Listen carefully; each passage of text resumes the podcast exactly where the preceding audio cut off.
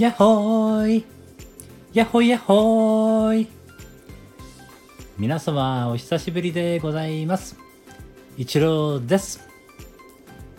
えー、最近ですねノンデュアリティスピーカーの大和田菜穂さんの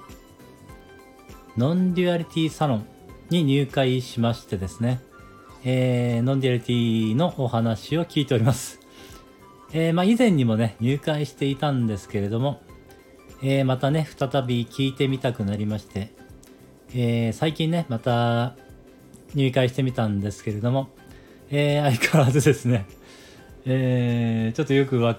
からないメッセージではあるんですけれども、え、まあ、私はいないということがですね、あの、なんて言うんでしょうね。まあ、私はいないということなんですけれども、えー、まあ、非人間ということなのでね、えー、一つしかないとかですね、まあ、一つのエネルギーが全てとして現れているとかですね、えー、起きていて起きていないとかですね、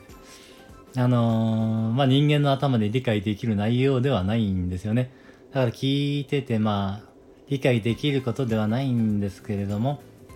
まあ、あの、菜穂さんも理解ではないとは言ってるんですけれどもね、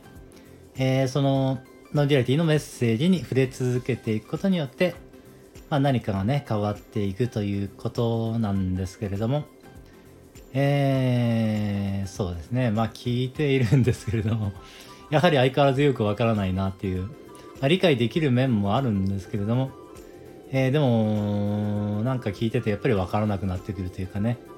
えー、まあ理解じゃないということなので、まあ、わからないことなんだと思うんですけれども、まあ、これを聞いてる人もさっぱり私が何を喋ってるのか、あの、ノンデュアリティの話を聞いたことがない人はわかんないかと思うんですけれども、えー、まあ、まだね、その非二元、ノンデュアリティと呼ばれていますけれども、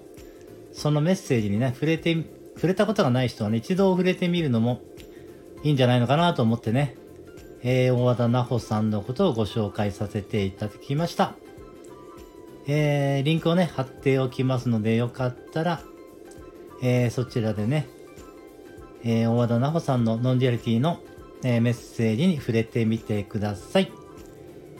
はい、今日は以上です。おやすみバイこれもちなみに、なほさんの真似でした。